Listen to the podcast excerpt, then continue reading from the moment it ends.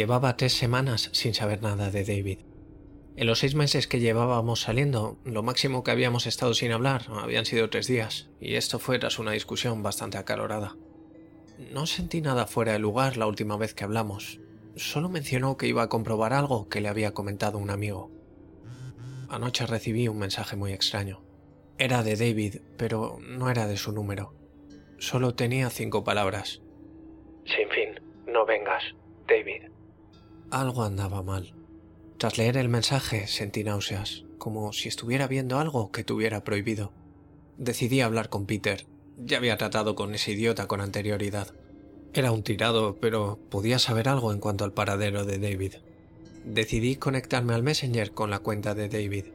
Me imaginé que sería más fácil sacarle información a Peter si no sabía que era yo. Cuando me conecté, me escribió de inmediato. ¿David? Hostia bendita, me tenías muy preocupado. Pensaba que habías ido a la casa. ¿A qué te refieres? La casa sin fin, tío. La historia que te conté. Juro que pensaba que ibas a ir. Sin fin. Este tío sabía algo de lo que estaba pasando. Ya. Eh, es que al final no pude encontrarla. Quizá pruebe de nuevo mañana. ¿Dónde me dijiste que estaba? Ni hablar. Me, me tenías preocupadísimo. He estado allí... Créeme, no quieres ir. Peter, soy Maggie. ¿Qué? Entonces, ¿dónde está David? No lo sé. Pensaba que tú lo sabrías. Oh, mierda, oh, mierda, mierda, mierda, mierda. ¿Qué? Peter, en serio, tienes que decirme qué está pasando. Creo que fue a la casa. Está a las afueras de la ciudad, bajando unos seis kilómetros desde la carretera de Terrence que no está señalizada. Mierda. Lo hemos perdido. No, no creo que lo hayamos hecho. ¿Qué planeas hacer? Voy a traerle de vuelta. Salí hacia allá a la noche siguiente, alrededor de las ocho. No vi ni un coche en todo el trayecto, y mientras giraba hacia la calle sin marcar, vi una señal con una flecha que se internaba en ella. Sin fin, por este camino. Abierto 24 horas. Mi respiración no había sido regular desde que me había subido al coche, y ver la casa no ayudó en esto. No había ningún coche alrededor, lo que me hizo pensar que quizá no estaba abierta. La luz de la entrada iluminaba el área alrededor, y por las ventanas se podía ver alguna luz encendida. Aparqué el coche, fui hasta la puerta principal y entré. La recepción era completamente normal, pero como me temía, allí no había nadie. Todas las luces estaban encendidas, pero no había un alma. Aparte de la puerta por la que había entrado, solo había otra. Junto a ella había un cartel. Por aquí a la habitación 1. Después, otras ocho. Llega hasta el final y habrás ganado. Aquello no fue lo que hizo que se me encogiera el estómago.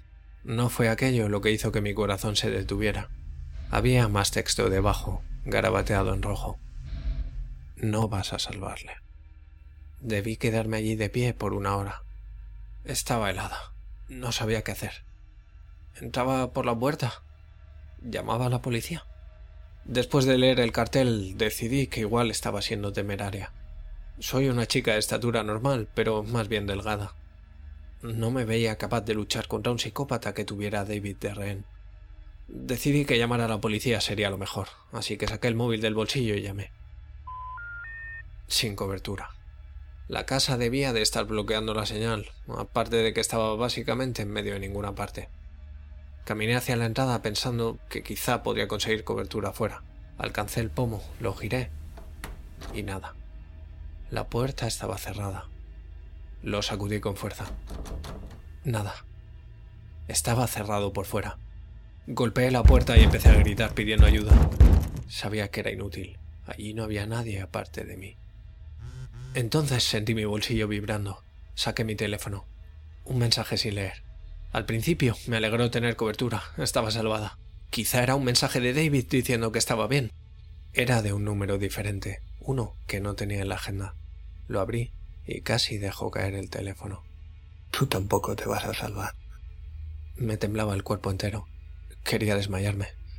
Estaba aquí encerrada. Un teléfono sin cobertura en una habitación sin salida. Mis ojos examinaron el cuarto y se detuvieron en la puerta al otro extremo de la habitación. Tenía clavado un número uno dorado. Recordaba la habitación de un hotel. El suelo parecía quedar muy lejos mientras caminaba hacia la puerta. En unos segundos me encontraba a centímetros de ella. Apoyé la oreja contra la madera y escuché. Todo lo que podía escuchar era música de Halloween en la lejanía. Música instrumental con tono siniestro, como la que puedes escuchar en cualquier casa encantada. De repente sentí como me relajaba. David era famoso por sus tomaduras de pelo. A menudo me hablaba de esas elaboradas bromas que él y sus amigos gastaban a los que entraban nuevos al equipo de fútbol. De algún modo me encontré sonriendo y abrí la puerta sin miedo alguno. Entrar en la primera habitación alivió mis miedos incluso más. La habitación era un intento bastante mediocre de casa encantada. En cada esquina había un espantapájaros, pero ni siquiera eran de esos un poco siniestros. Eran de los que puedes ver en primaria, con grandes caras sonrientes. Fantasmas de papel colgaban del techo, y un ventilador en una esquina provocaba una brisa fría que hacía que se movieran. Al lado de uno de los espantapájaros había una puerta, la única parte de por la que había entrado. En el centro, de forma parecida a la primera puerta, había un gran dos. Reí y dejé la patética habitación a mis espaldas. Cuando abrí la puerta de la habitación número dos, no podía ver a dos palmos. Estaba completamente llena de una bruma grisácea que olía a goma. Imaginé que había una máquina de humo allí dentro que había estado produciendo esa cosa por horas. No había ventanas en la habitación anterior, así que la ventilación debía de ser nula. Caminé lentamente hacia adelante y emití un pequeño quejido. Me había dado de bruces con un gran robot de Jason Burgess. Sus ojos emitieron destellos rojos y el cuchillo en su mano se movió arriba y abajo en un movimiento de acuchillar muy poco orgánico. Mi corazón estaba al galope, y si hubiera habido alguien conmigo, me habría dado muchísima vergüenza. Me cubrí la boca y pasé por delante de Robo Jason. La niebla estaba empezando a ser demasiado. Estaba empezando a sentirme algo mareada cuando encontré la puerta de la habitación número 3. Cuando puse la mano en el pomo, la retiré dolorida de un golpe. Estaba extremadamente caliente. Posé la mano en la puerta y sentí que también estaba caliente. No podía escuchar nada desde el otro lado, Pegué la oreja en la madera caliente esperando escuchar fuego, pero no escuché nada. Imaginé que simplemente la estaban calentando de algún modo, como en la última habitación en la atracción de Mr. Toad's Will Ride en Disneyland. Agarré una esquina de mi vestido y envolví mi mano con ella, girando el pomo lo más rápido que pude, y me interné en la habitación 3. No había fuego, solo oscuridad y mucho frío. La habitación 3 no era como las otras habitaciones. No era como las otras habitaciones para nada. En aquel momento supe que algo no andaba bien. Intenté encontrar algo en la habitación, pero ni siquiera podía verme las manos intentando encontrar el pomo, que ahora no estaba allí. Estaba atrapada. Debían de haberme hecho girar en la oscuridad, ya que una vez había entrado no me había movido. En aquel momento, una luz en el techo destelló. Un foco apuntando hacia abajo, iluminando una mesita, y sobre esta mesita había una linterna. A pesar de que no podía ver por dónde iba, caminé hacia adelante. El foco del techo era suficiente para hacerme paso hasta la mesa. Tal como recogía la linterna, vi que tenía una pequeña etiqueta atada al mango. Para Maggie, de la dirección. Tal como la leí, la luz encima de mí se apagó y fui envuelta de nuevo por la oscuridad. Forcejeé con la linterna unos instantes antes de lograr encenderla. Desde lo que parecían ser todas las direcciones, un zumbido grave me envolvía. Mi corazón latía con fuerza y empecé a girar sobre mí misma, apuntando con el rayo de la linterna a mi alrededor. No había nada en la habitación, pero después de un rato me percaté de algo terrorífico. Puede que solo fuera mi imaginación, pero podía ver una figura escabullirse en el último segundo antes de ser alcanzada por el haz de la linterna. Entré en pánico. Comencé a alejarme de la mesita sin saber muy bien qué dirección estaba tomando. El zumbido se hacía más fuerte y comencé a sentir la presencia de lo que fuera que estaba esquivando la luz. Mis manos temblaban mientras yo apuntaba la luz frenéticamente hacia cualquier dirección que se me ocurriera. Siempre estaba ahí, escapando por poco a la oscuridad cada vez, pero se estaba acercando. Mis ojos comenzaron a inundarse de lágrimas. Temblaba tanto que pensaba que iba a dejar caer la linterna, y entonces lo vi. La luz apuntó directamente a un pequeño número 4. Estaba escrito en una hoja de papel y pegado a la puerta de madera en la esquina. Corrí, corrí tan rápido como pude, con la linterna apuntando enfrente de mí. Podía sentir aquello tras de mí. El zumbido se hacía más fuerte y creí sentir su aliento en mi nuca. Llegados a este punto estaba sprintando, solo unos pocos metros más. En un movimiento agarré el pomo, lo giré y cerré la puerta a mis espaldas. Estaba ahora en la cuarta habitación. Estaba fuera. Ya no estaba en la casa. Lo que me esperaba tras abrir la puerta a la habitación 4 era lo que parecía una cueva. Miré hacia el suelo y me di cuenta de algo tan extraño como perturbador. El suelo no estaba hecho de hierba, piedra o tierra, eran tablas de madera. Era el mismo suelo que las habitaciones anteriores.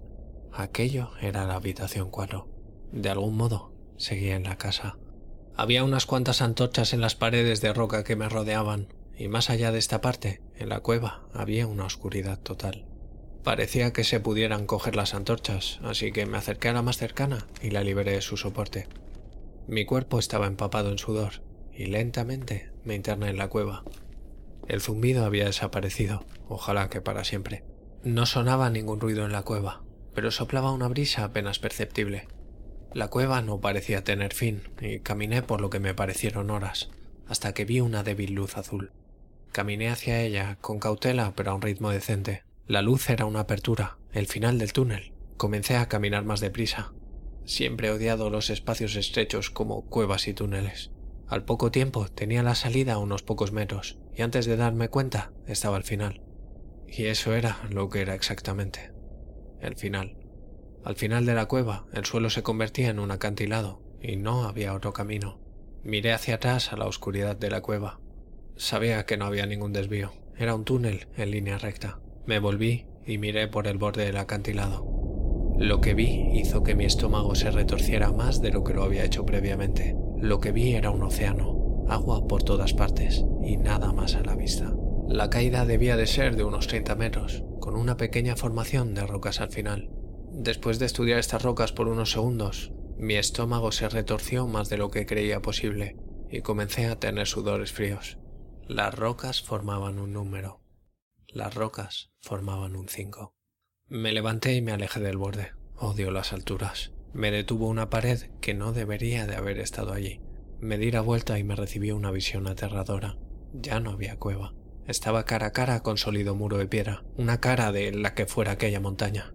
Me repetí a mí misma que seguía la casa sin fin. No me había marchado. Esto no podía ser una montaña de verdad, pero ¿se sentía tan real? Me di la vuelta y miré de nuevo por el acantilado ni hablar.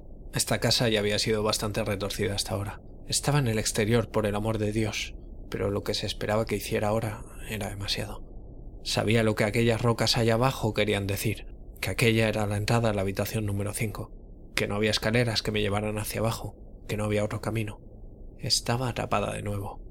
La casa quería que saltara. Me encogí en posición fetal. No podía hacerlo. No había forma de que yo saltara de aquel acantilado a una formación rocosa treinta metros abajo. Mi mente estaba partida en dos. Sabía que seguía dentro, pero mi entorno me gritaba en la oreja lo contrario. Me quedé tendida en el suelo de madera por un rato. En aquel punto había perdido cualquier noción del tiempo. Después de lo que parecieron semanas, me levanté.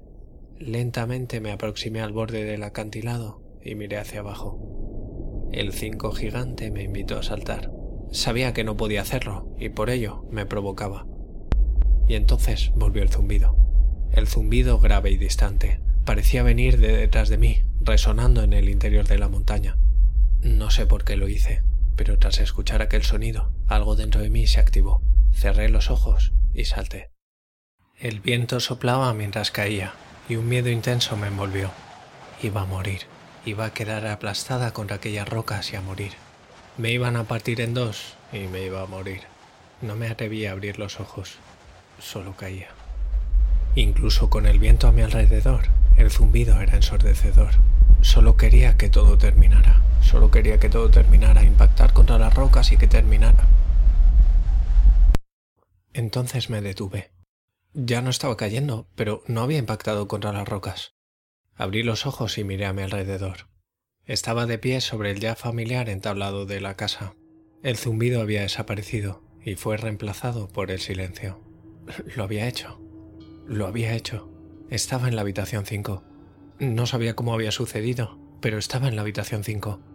El sentimiento de terror se había ido. Estaba increíblemente feliz de estar viva.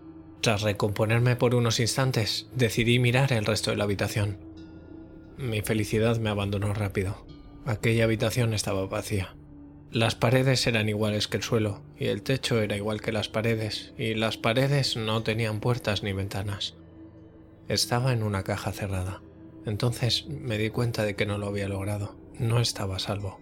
Había salido de la cuarta habitación, pero solo para entrar en la número 5, y de allí no había salida. En aquel momento me pregunté si David había estado en aquel cuarto. Me pregunté si había saltado por aquel acantilado y si había quedado encerrado en esta habitación. Y si lo había hecho, eso quería decir que había logrado escapar. No estaba allí, me encontraba sola. Si él había logrado escapar, yo también lo haría. La idea de David escapando de la habitación me dio fuerzas y sentí cómo me animaba. Iba a salir de aquella habitación, a encontrar a David y a sacarnos a los dos de allí. Caminé alrededor de las paredes, palpándolas en busca de alguna diferencia. Nada. Las paredes estaban impecables, apenas sin un arañazo, así que mucho menos una salida secreta. Comencé a golpear las paredes en puntos aleatorios. Eran completamente macizas. La confianza comenzó a abandonarme. Se me estaban acabando las ideas. Y entonces fue cuando ella me habló. Maggie, no deberías haber venido aquí, Maggie. Casi me salgo de mi propio cuerpo. Seguía mirando hacia la pared y la voz había venido del centro de la habitación. La voz era la de una niña pequeña. Al menos sonaba así. Me di la vuelta lentamente y mis ojos se toparon con lo que me había hablado. Tenía razón. Una niña pequeña y rubia, no mayor de cinco años, con ojos azul claro y un largo vestido blanco. Me sonrió y habló de nuevo. Pues ya que, que estás aquí, vamos a jugar a un juego. Había algo aterrador en aquella niña pequeña. No daba miedo como una de esas niñas en las pelis de terror japonesas. Parecía completamente normal.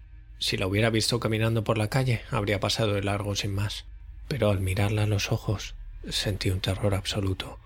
Saltar de un acantilado daba miedo, pero estaría dispuesta a saltar veinte más el doble de altos si eso significaba restarme un minuto de mirar aquellos ojos sin alma.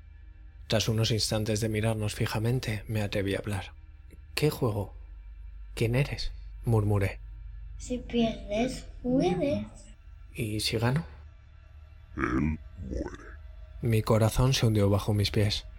No podía creer lo que estaba escuchando, pero sabía que estaba diciendo la verdad. ¿Y qué va a ser? sonrió.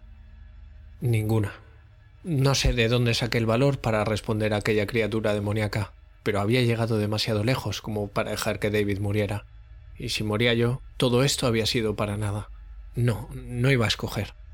Pero entonces lo vi, el motivo por el cual la niña me aterrorizaba. Era algo más que una niña pequeña. Mirándola, también vi lo que parecía ser un hombre enorme, cubierto de pelo, con la cabeza de un carnero. Era una visión horrible. No podía ver a una sin ver a la otra. La niña pequeña estaba enfrente de mí, pero conocía su auténtica forma. Era la peor visión que había visto nunca. ¡Qué lástima! Y con aquello desapareció. Estaba sola de nuevo, en una habitación vacía y en silencio. Solo que esta vez había un cambio. Una mesita apareció de ninguna parte, donde ella había estado antes, como si hubiera estado allí todo el tiempo. Había algo sobre ella, pero no podía saber qué era desde donde estaba. Caminé hacia la mesa y miré el pequeño objeto. Era una pequeña cuchilla como de bisturí. Estiré la mano para recogerla y al hacerlo un grito salió de mi boca. Cuando tuve mi mano a la vista, vi algo que antes no estaba allí. Era como si algo hubiera sido adherido a mi piel, un simple número 6. Volví a mirar la cuchilla y me fijé en que tenía una etiqueta atada. Para Maggie, de la dirección. Hemos pensado que podría hacerte falta. Después de leer la nota, comencé a sollozar sin control. Las lágrimas rodaban por mi cara con más fuerza de lo que lo habían hecho nunca. Nunca he llorado de esa manera y no creo que lo vuelva a hacer. Caí al suelo y hundí la cabeza en el suelo de madera. Estuve sollozando por horas tumbada en el suelo, y entonces el llanto cesó y entró la depresión.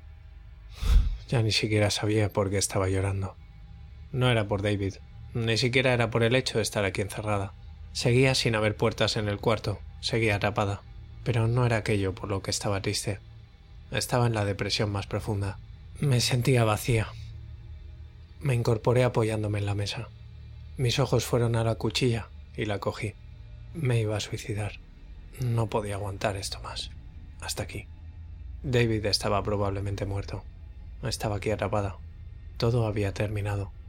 Apreté la cuchilla contra mi muñeca, justo encima del 6 que había aparecido en mi piel. David estaba muerto, y yo estaba próxima a estarlo. Nada importaba ya. Y con un corte muy profundo me rajé la muñeca. Inmediatamente después de rajarla, ya no me encontraba en la habitación 5. No había muerto, de eso estaba segura. La depresión se había ido, pero no estaba ni remotamente feliz. Las lágrimas seguían rodando por mi cara. La habitación en la que me encontraba era parecida a la anterior, y, de nuevo, no tenía puertas. No había ninguna lámpara, pero de algún modo podía ver todo con claridad. La habitación estaba completamente vacía, pero antes de que me diera tiempo a pensar qué hacer a continuación, se quedó a oscuras, y el zumbido de antes volvió. Me cubrí las orejas a modo de protesta. Era más fuerte que nunca. Pero paró y las luces volvieron, solo que esta vez había un añadido a la habitación. Y entonces grité. Allí, en mitad del cuarto, encadenado y desnudo de cintura para arriba, estaba David. Parecía que le hubieran torturado. Heridas de cuchillo llenaban su pecho y brazos. ¡David! Corrí hasta él tan rápido como pude. Estaba consciente, podía ver su pecho moverse arriba y abajo, pero no hablaba. Y entonces fue cuando vi lo que tenía grabado en el pecho. Me caí de rodillas al verlo. El siete me devolvió la mirada como si tuviera ojos. Escuché a David intentando hablar y me levanté y me acerqué a él todo lo que pude. David, David, ¿me oyes? Maggie, ¿qué, haces? ¿Qué, ¿Qué haces aquí? Su voz era débil, pero estaba hablando y yo lo agradecí. David, estoy tratando de salvarte. ¿Cómo te libero? Había grandes candados en las cadenas que lo sujetaban en su sitio. Miré alrededor en busca de una llave, pero todo lo que encontré fue un pequeño cuchillo en una de las esquinas.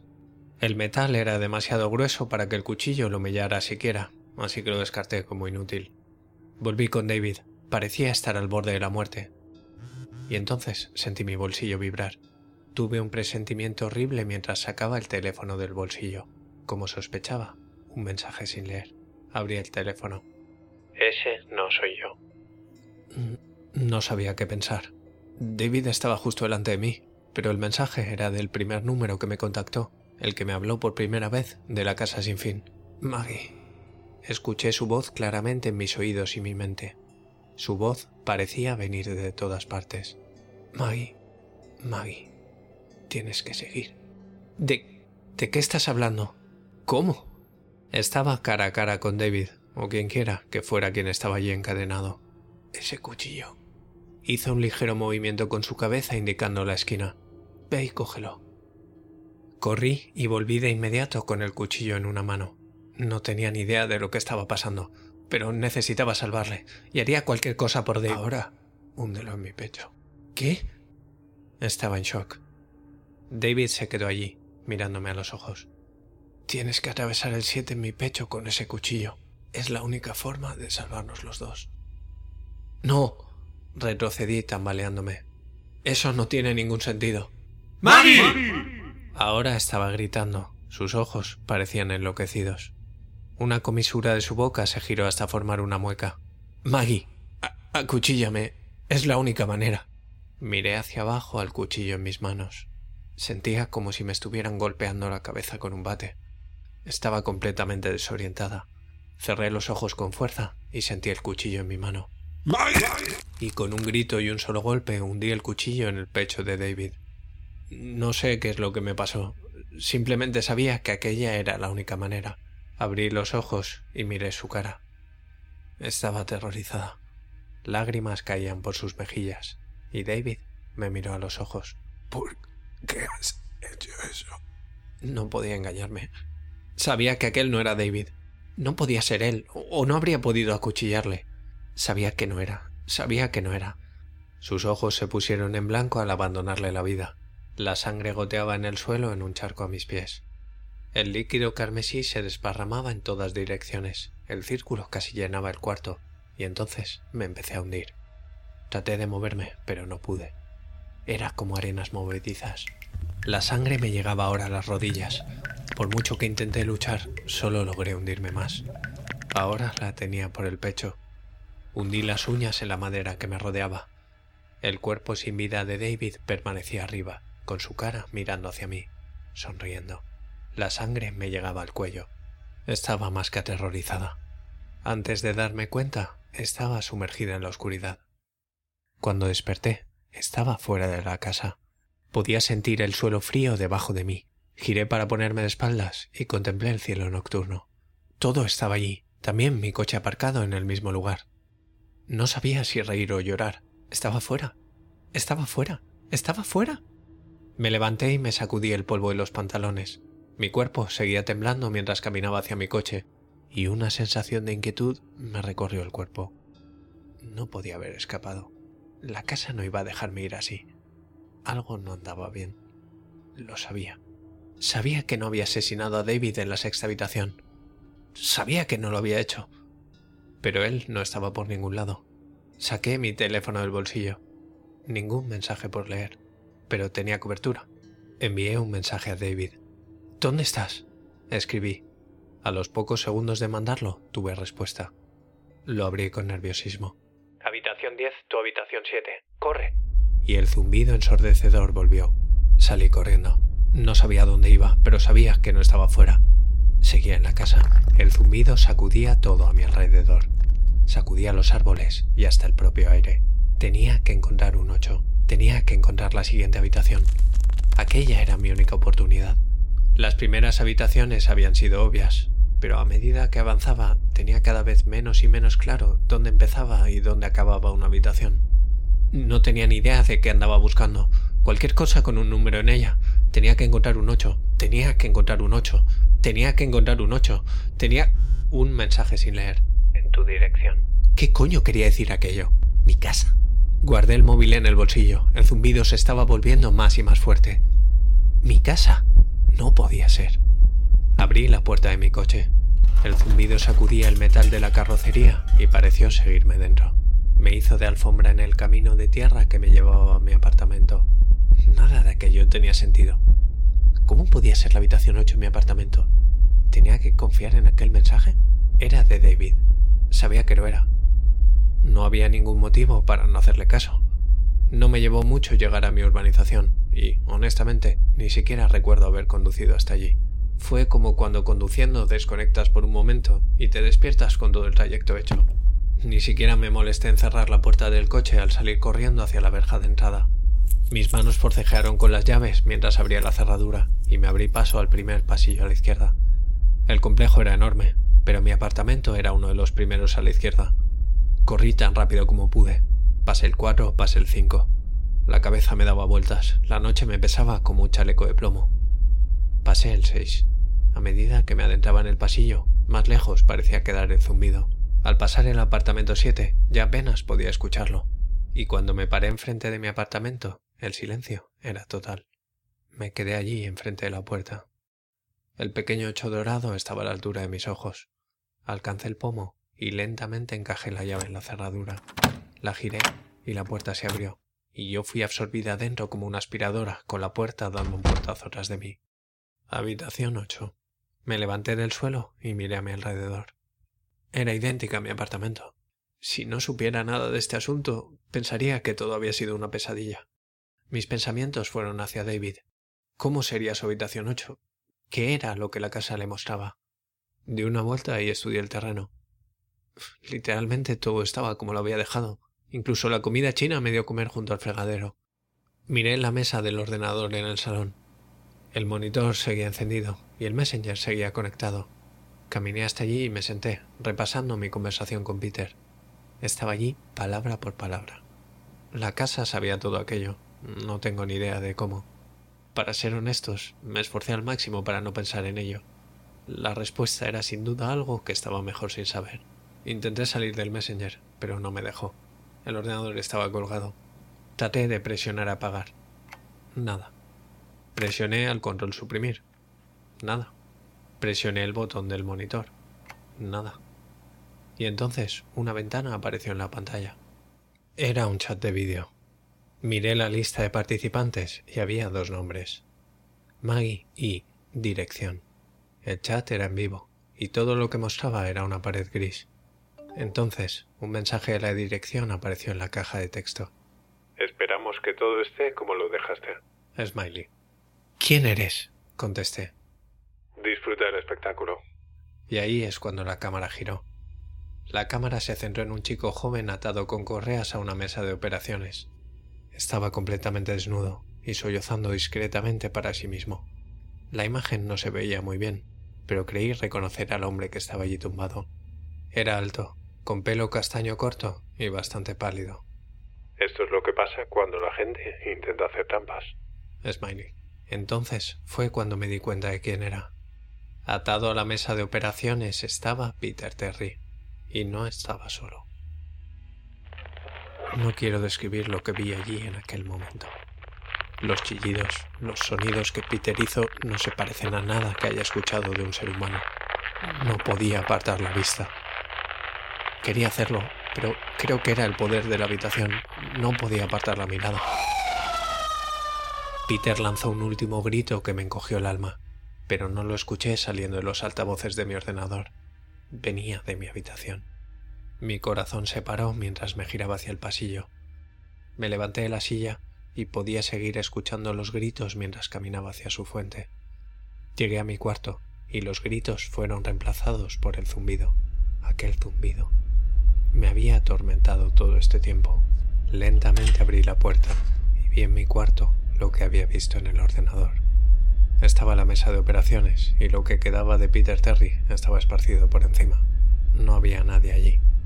Los otros en la habitación se habían ido, pero un escalofrío recorrió mi columna vertebral. La dirección estaba aquí conmigo, solo a una habitación de distancia. Me acerqué a la mesa. El hedor era horrible y me tomó toda mi voluntad no vomitar. Sabía que me estaba acercando al final. Tenía que estar cerca. Miré alrededor de la habitación. En algún lugar tenía que estar la entrada a la siguiente habitación. Sabía que tenía que estar. Y lo estaba. Pero era más sencilla de lo que había esperado. En el otro extremo del cuarto, donde debería de haber estado la puerta al baño, había una sencilla puerta de madera, parecida a las primeras que había encontrado en la casa. Había algo grapado a la puerta, algo largo y sangriento. Eran las entrañas de Peter Terry, que formaban un 9 en la puerta. Me sentí mal por Peter, pero había atravesado el infierno aquella noche. Pasé por delante de la mesa, cogí un bisturí muy largo y no le eché una segunda mirada al cuerpo. La puerta final estaba aquí, y caminé directa hacia ella. La noche estaba a punto de terminar, y yo iba a salir de aquella habitación con David, e iba a detener a quien sea que me estuviera reteniendo aquí. La puerta se abrió fácilmente, y mientras la cruzaba, vi lo que me esperaba dentro. Era una habitación vacía. Recordaba a la sala de espera de la consulta de un médico. Había unas pocas sillas alineadas contra la pared, y unas cuantas revistas viejas apiñadas en una cesta en la esquina. En el lado opuesto al que me encontraba había una puerta solitaria. Mi corazón se hundió al leer la etiqueta impresa en la madera. No era un número, era una sola palabra. Dirección. Apreté el bisturí en mi mano. Está bien. Vamos a terminar con esto de una puta vez. Estaban al otro lado de la puerta. Podía sentirlo. Y David también estaba allí. El zumbido era más fuerte que nunca. Podía sentirlo en mi interior. Venía de mi interior. A medida que caminaba se hizo más fuerte, y para cuando puse la mano en el mango de la puerta, el cuarto estaba inundado por aquel sonido. Giré el mango y abrí la puerta. La habitación que me encontré no era lo que esperaba. Era la recepción de la entrada. La misma recepción en la que había empezado todo este infierno, solo que esta vez había alguien detrás del mostrador. Se me salió el corazón del pecho al ver quién era. Era Peter Terry. Hola, Maggie. ¿Peter? No, no podía ser. No, no podía ser. ¿Cómo? ¿Qué? ¿A quién esperabas? ¿A un fantasma? ¿A Satanás? ¿A una niñita rubia siniestra? Sonreía. Yo no lo hacía. ¿Qué coño está pasando aquí? Maggie, vamos. Piénsalo un par de segundos. ¿Quién habló a David en primer lugar de este sitio? Tú. No. ¿Quién te habló del paradero de David? Me cago en Dios, Peter, era su amigo. Lo siento, Maggie, pero así es como funciona el negocio. ¿Dónde está? Está aquí con nosotros en la casa, Maggie. No se va a ir a ninguna parte, y tú tampoco. No sé qué es lo que me pasó, pero perdí el control. Salté sobre el mostrador y lancé a Peter al suelo. Le agarré por el pelo y aplasté su cabeza contra el suelo. Puse el bisturí apretado con fuerza contra su cuello. Quería matarle. Tenía que matarle. Él había matado a David, pero no me iba a matar a mí. Maggie, no puedes. Siempre va a haber alguien para llevarla a casa. No. Deslicé el bisturí por su garganta y hundí su cabeza aún más en el suelo. No creo que lo vaya a ver. Con su muerte, la habitación se hundió en la oscuridad. Podía sentir el bisturí en la mano, pero ya no sujetaba a Peter por el pelo. No sé por cuánto tiempo estuve en esa oscuridad, pero me parecieron siglos. Me levanté y palpé en busca del escritorio, cogiendo equilibrio apoyándome en la superficie de mármol. Entonces las luces volvieron. Podía ver las ventanas alrededor del cuarto. Seguía siendo de noche. Miré hacia afuera y le vi. David estaba paseando por fuera, aparentemente ileso. Corrí hacia la puerta y traté de abrirla. Estaba tan feliz. Pero la puerta no cedió. Lo intenté con todas mis fuerzas, pero la puerta no me dejaba salir. Miré por la ventana y vi a David alejándose por el camino de tierra. Apoyé la cabeza contra la puerta y lo vi. Mi estómago se retorció. Allí, en mi pecho, había una placa de identificación con una palabra. Dirección.